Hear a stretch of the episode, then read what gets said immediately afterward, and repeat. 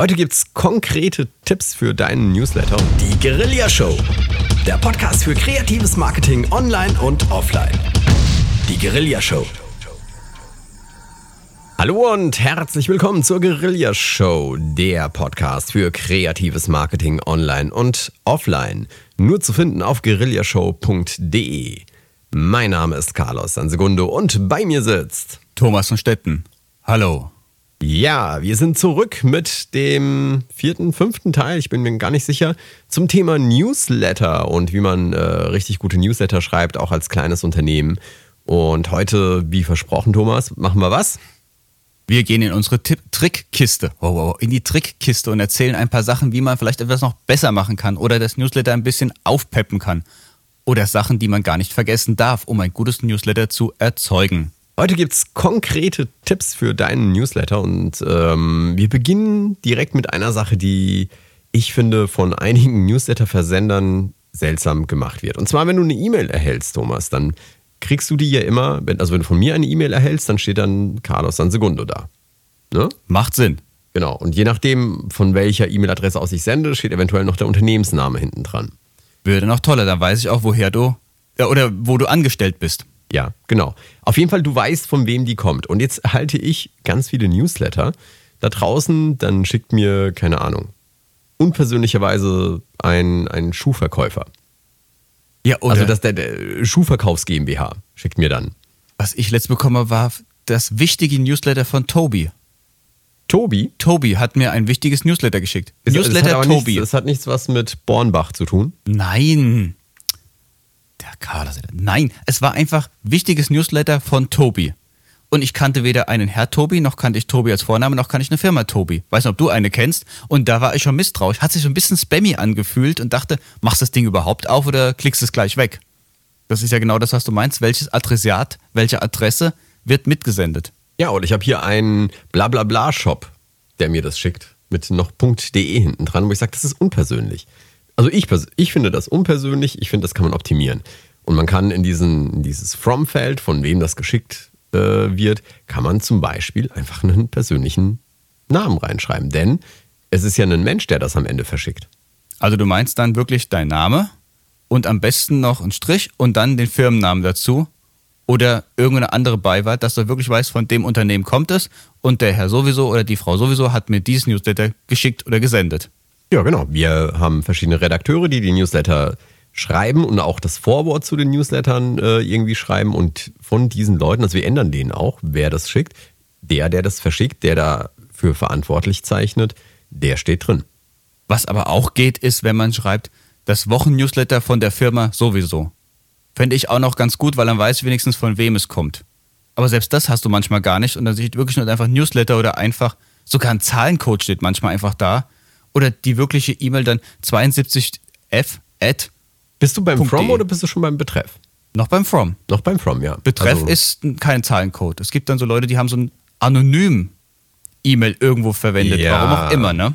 Das stimmt, das stimmt. Ich habe auch einen. Ich, ich, ich, weiß jetzt, ich habe leider keinen hier, um ihn zu sehen, aber es stimmt. Es gibt hier einen, in Frankfurt einen, einen Anbieter von, keine Ahnung, ich habe was gekauft und der schickt mir eine Newsletter äh, und da steht dann, äh, nee, nee, ich krieg's nicht mehr zusammen, was da steht. Aber auch irgendwas, wo du dann denkst, okay, er hat einfach vergessen. Not set steht da. Ah, ist natürlich auch nicht so gut, ne? ja, nicht so clever. Was ich ähm, im, im, Übrigen, wenn wir schon bei diesen From sind, also da Namen reinschreiben, halte ich für, für eine gute Idee. Das macht die Sache ein bisschen persönlicher, wer sendet.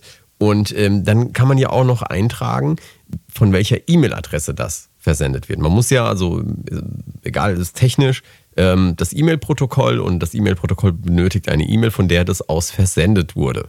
Und ich bekomme aus Amerika ganz häufig ähm, E-Mails von No Reply. Also bitte nicht antworten. Das scheint auch dann so ein bisschen komischen Beigeschmack zu haben. Für mich zumindest. Ne? So in dem Motto, wir bombardieren dich jetzt zu mit Informationen, aber bitte komm nicht zurück und frag nach, sondern einfach bestell, kauf oder lass es sein. Ist so ein bisschen stark unpersönlich. So kein Dialog, sondern eher so äh, friss oder stirb. Das ist so, das ist so TV und, und Print und äh, keine Ahnung, radiomäßig, also so Broadcast. Ich sende aus, will aber nichts zurückempfangen. Ich möchte so gar nicht ähm, den Rückkanal haben. Und das finde ich eigentlich schade, weil selbst bei so einem Newsletter äh, ist es doch eigentlich toll, wenn deine Kunden dir zurückschreiben mit irgendwelchen Infos. Natürlich, du hast ja dann auch Informationen, was gut und was schlecht ist und kannst dich weiterentwickeln. Und das fällt ja völlig weg. Also da gebe ich dir recht, ein Rückkanal sollte man auf jeden Fall anbieten und ihn auch benutzen. Also sich nicht nur aufregen, oh, jetzt kriege ich zehn E-Mails zurück, alle beschweren sich über dasselbe, sondern hallo, kurz darüber nachgedacht, warum haben die alle dasselbe Problem und wie kann ich das Problem beim nächsten Newsletter abbestellen oder zumindest so verändern, dass es etwas flüssiger rüberkommt. Ja, ich kann mir vorstellen, dass wenn du irgendwie Amazon bist, dass dann ähm, definitiv die Masse dich erschlägt. Ähm, das kann ich mir schon vorstellen. Aber ich glaube, für unsere Hörer, die vielleicht ein bisschen kleinere Unternehmen haben, äh, ist es doch eigentlich ganz toll, wenn sie Rückmeldungen bekommen, irgendwelches Feedback bekommen und dann sollte man das nicht ähm, unterbinden mit so einer E-Mail-Adresse, bitte nicht antworten, bitte nicht senden, äh, halte ja die Klappe, aber friss das, was ich dir äh, vorstelle. Ähm, was, was, was zum Beispiel geht, um, um ähm, das relativ einfach zu machen, ist sowas wie Newsletter-Ad so und so zu verwenden. Relativ einfach. Als E-Mail-Adresse jetzt, als echte Ja. Adresse. Genau. Newsletter at firmennamen.de. Genau. Genau. Und bitte Firmennamen und nicht newsletter at äh, gmx.de. Nicht über so eine offene Mhm. E-Mail-Anbieter das laufen zu lassen, was ich auch schon bekommen habe. Ja. Und dann dachte ich, ich krieg von GMX einen Newsletter. Es hieß jetzt nicht Newsletter at GMX, es hieß äh, Newsletter minus sonst was minus sonst was at gmx.de, glaube ich, habe ich auch einmal bekommen. Also es hat nichts mit GMX zu tun gehabt, um Gottes Willen, aber es war ganz komisch und auch das ist nicht gerade vertrauenswürdig. Nö, das ähm, ist auch etwas für eine eigene Sendung, warum man, äh, wenn man E-Mails hat und im, im B2B oder auch im B2C äh, unterwegs ist, selbst aber Unternehmer, äh, warum man eine ernsthafte äh, E-Mail-Adresse mit einer eigenen Domain haben sollte. Ist ein Thema für sich und es steht einfach für, wie du es gesagt hast, für Professionalität. Also klar definiert, schreibt was Verständliches rein, was Persönliches rein und dann ist da schon mal klar, von wem das Ding kommt. So, und jetzt kommen wir zu dem vielleicht wichtigsten Teil der ganzen E-Mail, die man da verschickt, des ganzen Newsletters, dem Betreff. Das ist das, was ich im, ähm, in meinem, meinem E-Mail-Programm als erstes praktisch lese. Ich sehe, ich lese, ne, gut, das zweite, ich lese erst, von wem es kommt und dann steht da, worum geht es. Genau. Was für ein Inhalt erwartet mich da? Oder was soll mich jetzt bewegen, da drauf zu klicken? Und genau da habt ihr die Möglichkeiten, was richtig knackig, frisches, tolles, sexy-mäßiges, egal wie auch immer reinzuschreiben, dass derjenige so voll Spannung ist und sagen, ich will jetzt lesen, was da drin steht. Das ist der Betreff, ne? Genau. Das ist der Betreff und ähm, manchmal erhält man solche wunderbaren Betreffzeilen wie Sonderangebote August. Sehr gut. Und dann neige ich zum Beispiel dazu, nicht drauf zu klicken, weil sie meine Neugier nicht bekommen. Also, äh, im Endeffekt, das ist wie, wie beim Titelschreiben äh, bei irgendwelchen Artikeln, die man auch ins Internet stellt oder sonst irgendwo hin oder auf, äh, ähm, auf das Cover einer Zeitschrift am Kiosk irgendwie macht. Neugier wecken. Das ist wichtig. Mit diesen paar Worten, die man da hat, ist es wichtig, Neugier zu wecken und geschmackvoll darauf hinzuweisen, was einen drin erwartet. Lass uns ein paar Beispiele mal vielleicht kurz formulieren, dass wir so ein bisschen das Gefühl kriegen, was ist denn eigentlich so ein guter ja, Slogan, kleiner Anfangssatz oder ein paar Worte, die ein bisschen neugierig jemand anderes macht. Dann lass mal hören. Ja, mir fallen da viele Sachen ein. Also zum einen, es sollte natürlich drinstehen, dass es ein Newsletter ist von jemand, das ist klar. Aber es gibt ja immer ein Thema. Also manche Leute haben ein gewisses Thema. Und dann kann man erstmal auf dem Thema eine Frage daraus generieren. Fragestellungen sind immer sehr gut beim Betreff. Und wenn ich das noch so ein bisschen knifflig formuliere, ist dann durchaus die Möglichkeit, dass man sagt, wow, das möchte ich gerne wissen. Also man äh, kann zum Beispiel schreiben, wussten Sie schon, dass das und das passiert ist? Oder wussten Sie von dem und dem? Das Wort wussten Sie und der andere weiß es nicht, dann denkt er, Mensch, das will ich aber wissen. Ich weiß es ja noch gar nicht. Also eine Frage formulieren. Genau, eine Frage formulieren. Die muss jetzt nicht unbedingt heißen, wussten Sie. Ähm, zum Beispiel kann man auch fragen, sind Sie auch eine von den 100 Betroffenen? Das ist auch so eine Frage, die ziemlich viel Neugier weckt. Und dem Motto, was, bin ich auch dabei? Bin ich nicht dabei? Oder möchten Sie auch äh, das und das erreichen? Das möchten Sie erreichen, ist auch so eine Frage, möchten Sie das und das erreichen? wenn man etwas Bestimmtes haben möchte. Man kann es auch ein bisschen einfacher machen, indem man es etwas leichter angeht. Wenn man sagt, ich habe ein Produkt, da passt das nicht ganz so. Ich habe jetzt äh, Samen für irgendwelche Rosen und dann sollte man vielleicht nicht ganz so reißerisch arbeiten, aber man kann ja auch mit Rosen arbeiten, kann sagen, ähm, indem man einfach mal sagt, äh, Rosen züchten in vier Wochen oder sowas oder irgendwelche anderen Sachen, wo dann auch wirklich natürlich das dann sein muss, aber es macht mich neugierig, wie schaffen die es in vier Wochen, Rosen zu züchten? Also da entweder eine Frage oder eine konkrete Information zukommen lassen, die so neugierig macht, dass ich dann draufklicke und mehr Informationen möchte. Aber es muss erkennbar ja. sein, dass es ein Newsletter ist. Das ist ganz wichtig. Da sollte man sein, weil man hat ja ein Newsletter abonniert und man will das Newsletter ja auch haben. Das ja. kann man ja gut miteinander kombinieren. Genau, also wie gesagt, über Fragen eben die Neugier wecken gibt es. Ähm, wir werden mal eine eigene Sendung zum Thema ähm, Headlines schreiben, also so Titel schreiben und auch da, dazu zählen dann eben auch die Newsletter-Geschichten. Ähm, es muss einfach auf einen Blick sofort klar sein, was mich da drin erwartet. Es muss mich sofort packen und entweder ich klicke jetzt sofort drauf und, und, und lese das, weil es mich so unheimlich interessiert in dem Moment, oder ich verliere den Leser am Ende. In den meisten Fällen. Ne? Es gibt immer äh, Leute, die sich die Newsletter aufheben für später. Ähm, ich heiße noch eine gute ja. Betreff. 60 Prozent unserer Kunden sind damit voll zufrieden oder vollstens zufrieden. Sind sie es auch? Und dann fragt man sich, ja, was denn? Und dann klickt man drauf und dann kann man es lesen. Also auch das wäre zum Beispiel eine Möglichkeit von vielen, Neugier zu wecken. Oder ähnliche Formulierungen. Ja, oder man gibt rein die 10 besten Tipps für XYZ. Das ist natürlich eine sehr gute Sache. Das zieht immer. Also Aufzählungen sagt, die fünf besten, die zehn besten. In diesem Newsletter erfahrt ihr es, ist immer ja. sehr schön. Oder dieser Tipp hat äh, Willi dem Bäcker so und so viel Euros gemacht. Oder eingespart. Oder eingespart. Noch besser. Also in dem ja. Sinne, der Betreff, kurz überlegt, manchmal sogar Viertelstunde länger überlegt, fünf, sechs Beispiele hingeschrieben und dann nochmal ein paar andere Leute gefragt. Dann kommt man irgendwann ganz nah an einem Punkt, wo man sagt, das könnte gut passen und dann mal abwarten, was passiert. Also ich, ich glaube, ich würde, würde den Leuten empfehlen, wenn wirklich der Newsletter auch das einzige Tool ist, mit dem sie rausgehen, dass sie 50 Prozent ihrer Zeit darauf verwenden, eine gute Headline zu finden. Wirklich einen guten Titel zu finden, die anderen 50 Prozent, um den Artikel zu schreiben, der dann da drin ist. Ja, Headline würde ich beides sagen, sowohl Betreff als auch die Headlines im Newsletter, ne? Ja, ja, ja, genau. Aber, aber dass man das wirklich äh, kurz, prägnant und äh, neugierig ähm, also Neugierde wecken irgendwie machen. Was man auch machen kann in dem Betreff, das sehe ich immer wieder und es funktioniert halt einfach gut, weil es auffällt in, in den entsprechenden E-Mail-Programmen. Das sind diese Sonderzeichen, also kleine Herzchen, ähm, Plus und Minus. Ähm, was gibt es noch? Es gibt so einen Haken, also so, so ein abgehakt, so ein Okay. Solche Geschichten funktionieren sowohl in der Headline ganz gut als auch in der ersten Zeile ähm, des Artikels. Also das, äh, wenn ich Artikel sage, meine ich damit des, des Inhalts. Ähm, ähm, mit, mit den Sachen kann man auch schon optisch auffallen. Was hingegen auch optisch auffällt, äh, ich nicht raten würde, ist zum Beispiel alles in Großbuchstaben schreiben. Bei dem Betreff oder bei der Headline? Oder? Beim Betreff, ja, wir bleiben beim, bis noch beim Betreff. Beim Betreff.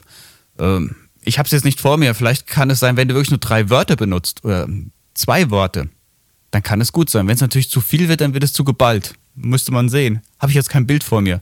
Aber ich sehe jetzt erstmal die experimentelle Freude daran viel, viel schöner, als zu sagen, hm, probiert es einfach mal aus. Ich habe da jetzt kein Gefühl, Carlos. Es kann sein, dass deine Erfahrung sagt, das eher nicht so tendenziell.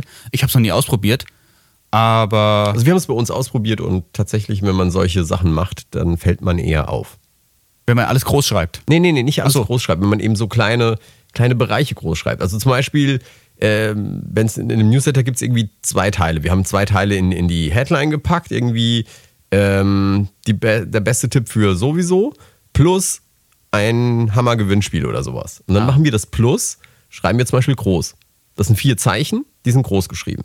Ja, das passt doch, oder? Ja, das geht. Das, das äh, ist nicht zu viel. Oder wir schreiben statt einem Plus, schreiben wir halt drei Plus als Zeichen hin. Solche Geschichten. Okay, du meinst also, wenn wirklich alles komplett groß geschrieben wenn ist? Wenn alles komplett groß geschrieben ist, ist es ermüdend und es ist so, als würde mich jemand anschreien. So, so kommt es einem von, äh, vor. Okay. Genau, also betreff starke Aussagen machen, Neugierde wecken, Fragen stellen, vor allen Dingen kurz und prägnant bleiben, auf den Punkt kommen. Und ähm, dann kommen wir weiter in den Inhalt. Wie, wie siehst du den Inhalt? Von einem Newsletter? Ja, also hast du, hast du konkrete Tipps für den Inhalt? Ja, also konkrete Tipps halte ich jetzt erstmal wichtig, dass die Informationen so aufbereitet sind, dass sie für den anderen verständlich sind, was ich sagen möchte, in kleinen Absätzen. Also diese, diese Absatztechnik ist ganz wichtig. Dass man wirklich von Block zu Block entweder in das nächste Thema reinhüpft, wenn ich drei, vier oder fünf Themen habe in einem Newsletter, weil ich habe einen Monats-Newsletter und formuliert dann entsprechend drei, vier Informationen hinein oder drei, vier Themen, dann sollte man klar verstehen, wo hört das eine Thema auf und wo ist das nächste Thema. Sonst verfließt das alles so und dann kriegt dann so eine geballte Wucht irgendwo und ist auch ein bisschen irritiert, weil man das gar nicht verstanden hat, was das eine mit dem anderen zu tun hat. Das heißt also, klare Trennung von den Themen ist ein ganz wichtiger Faktor. Weil es kann ja auch sein, wenn ich einen Monatsnewsletter bekomme von irgendeinem Anbieter, sag mal, ich bin jetzt Katzenliebhaber und kriege jetzt über Katzenpflege und die haben jetzt einmal ein Krankheitsbild, einmal was wegen Futter und einmal Hygiene. Und mich interessiert jetzt gerade wegen Futter, weil meine Katze irgendwie mir Magenprobleme hat und da will ich die anderen Sachen gar nicht wissen. Also muss ich genau wissen, ah, wo springe ich hin, dass ich genau das lesen kann. Als wenn ich den ganzen Newsletter ermüdend durchlesen muss und habe dann doch keine Lust, weil das, was ich möchte, finde ich jetzt schnell nicht. Das halte ich jetzt erstmal für einen ganz wichtigen Bereich. Ja, also wie gesagt, auch das hat man, glaube ich, in der letzten Folge auch schon angerissen, irgendwie, dass man eben Zwischenüberschriften macht, dass man die optisch abhebt, ne? dass eine Überschrift fetter, größer geschrieben ist als der, die eigentliche Prosa darunter, dass man mit Aufzählungen arbeitet, mit Grafiken arbeitet. Das alles hat man, glaube ich, schon ein bisschen angerissen in der, ähm, in der letzten Folge. Ähm, für die einzelnen Sätze ähm, sollte man auch, wie ich finde, darauf achten, dass man relativ kurz bleibt mit den Sätzen, dass man eben keine wissenschaftlichen Abhandlungen macht, die, wo dann ein Satz über fünf Zeilen geht. Die Leute haben eine geringe Aufmerksamkeitsspanne und die darf man dann auch nicht überfordern mit Infos. Und ähm, da, also ich, ich, persönlich plädiere dann eher dafür, was wir letzte äh, Folge so ein bisschen diskutiert haben, zu sagen, okay, hier ist, ein, hier ist grob, worum es geht, ein kurzer Abriss und wenn es sich mehr interessiert, gibt es noch mehr Informationen woanders. Und dann zum nächsten Thema. Im Übrigen könnten wir uns auch herrlich drüber äh, unterhalten, ob wir jetzt einen, also ob wir monothematisch bleiben in so einem Newsletter oder ob wir mehrere Themen nehmen. Da gibt es wahrscheinlich auch keine abschließende Lösung für. Ist beides machbar und beides funktioniert für, für verschiedene Unternehmen. Ja, es gibt ja auch so Fragen wie, bin ich du oder sie in der Ansprache? Also welche Zielgruppe habe ich und wie gehe ich damit um oder spreche in der dritten Person denjenigen an? Auch da muss man gucken, wie man das am geschicktesten macht vom Thema her. Was aber jetzt, wenn du vom Inhalt bist, noch ganz wichtig ist, das ist ja auch immer so die Sache, am Anfang, wenn ihr das Newsletter komplett ja, plant oder sowas, auch darüber nachdenken, was ist denn jetzt genau das Ziel meines Newsletters? Also was will ich am Ende genau haben? Ich schicke hier ein Newsletter weg, um Informationen zu haben, um eine Marke im Vordergrund zu stellen oder um ein Produkt zu präsentieren. Aber wenn ich gerade mit Produkten arbeite, will ich hier am Ende einen Abverkauf erreichen. Und den Abverkauf, den muss ich irgendwo auch grafisch aufwerten. Mit einem Button. Oder mit etwas, wo dann auch wirklich eine Aktion ausgeführt wird. Und das ist bei vielen Newslettern sehr klein. Die haben dann irgendwo einen kleinen Link, so einen kleinen blauen Link, den sieht man kaum, da klickt man drauf und dann kommt man erst auf die Seite, wo man wirklich das Produkt kaufen kann. Ich würde darauf achten, am Ende des Artikels, wenn ich ein Produkt habe, auch klar zu kommunizieren und an der Stelle kannst du jetzt dieses Produkt hier kaufen.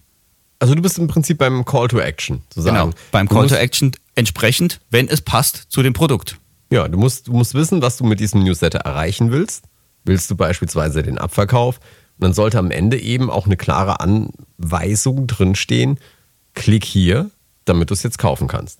Oder klick hier und nimm die 15% mit in diesem Monat.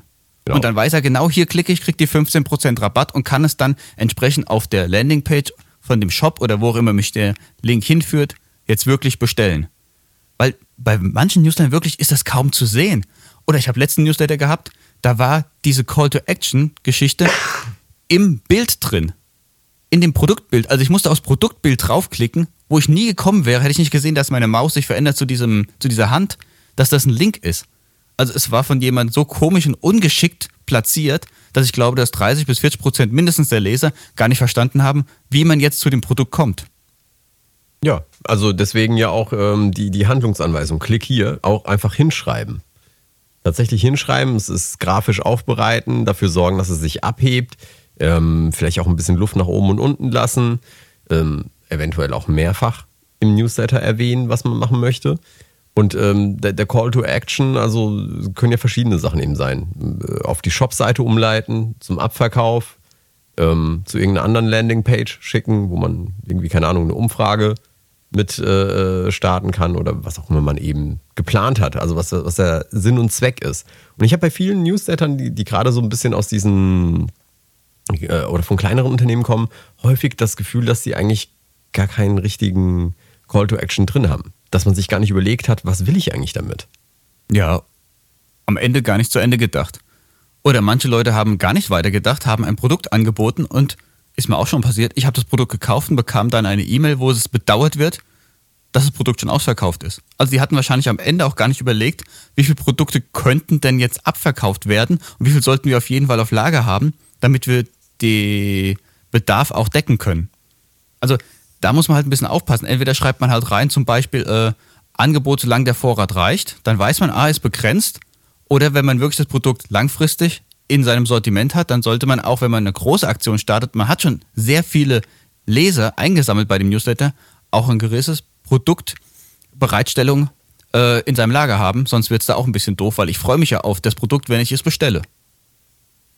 Ja, ganz genau. Also man sollte das schon vorher überlegen. Ich erinnere mich dunkel an einen, auch ich vermute, es war ein Newsletter, wo ähm, man es überhaupt nicht kaufen konnte, weil es noch gar nicht lieferbar war.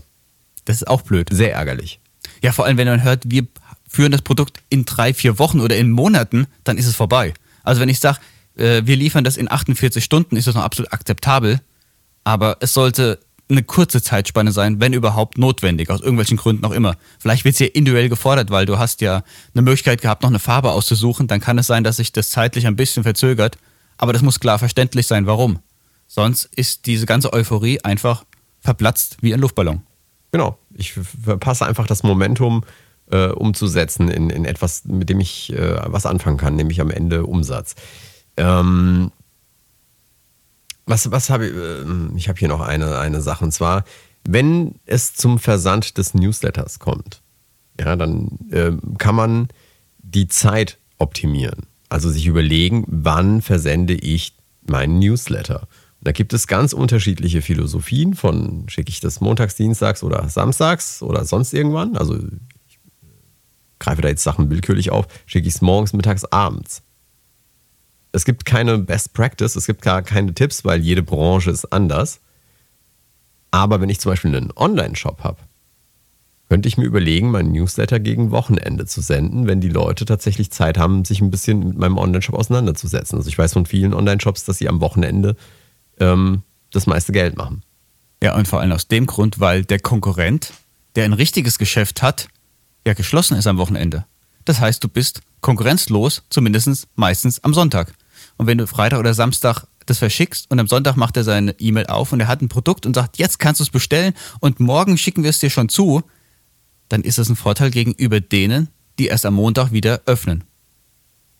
Ja, genau. Also ähm, da kann man ein bisschen testen und das wäre nämlich auch der Tipp an die Zuhörer an der Stelle zu sagen, einfach mal ausprobieren. Es gibt, ähm, da reden wir in der nächsten Folge drüber, verschiedene Anbieter, die nicht nur anbieten, diese E-Mails zu versenden, sondern die für dich ähm, die, den Zeit, also den Zeitpunkt äh, zum Versand irgendwie optimieren können und die dir auch vor allen Dingen ähm, Analyse-Tools an die Hand geben, mit, anhand derer du feststellen kannst, wie häufig wurde mein Newsletter überhaupt aufgemacht und angeklickt.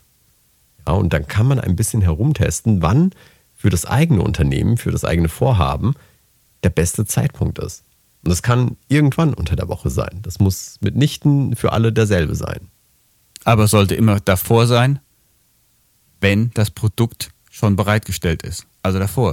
Wir hatten ja das letzte Mal das mit dem Gastronomie und Mittagstisch. Also Mittagstisch ganz klar, wenn ich Mittagstisch anbiete, sollte das Newsletter mehrere Stunden mindestens davor sein, sonst funktioniert der Mittagstisch nicht mehr. Genau. Also da aufpassen.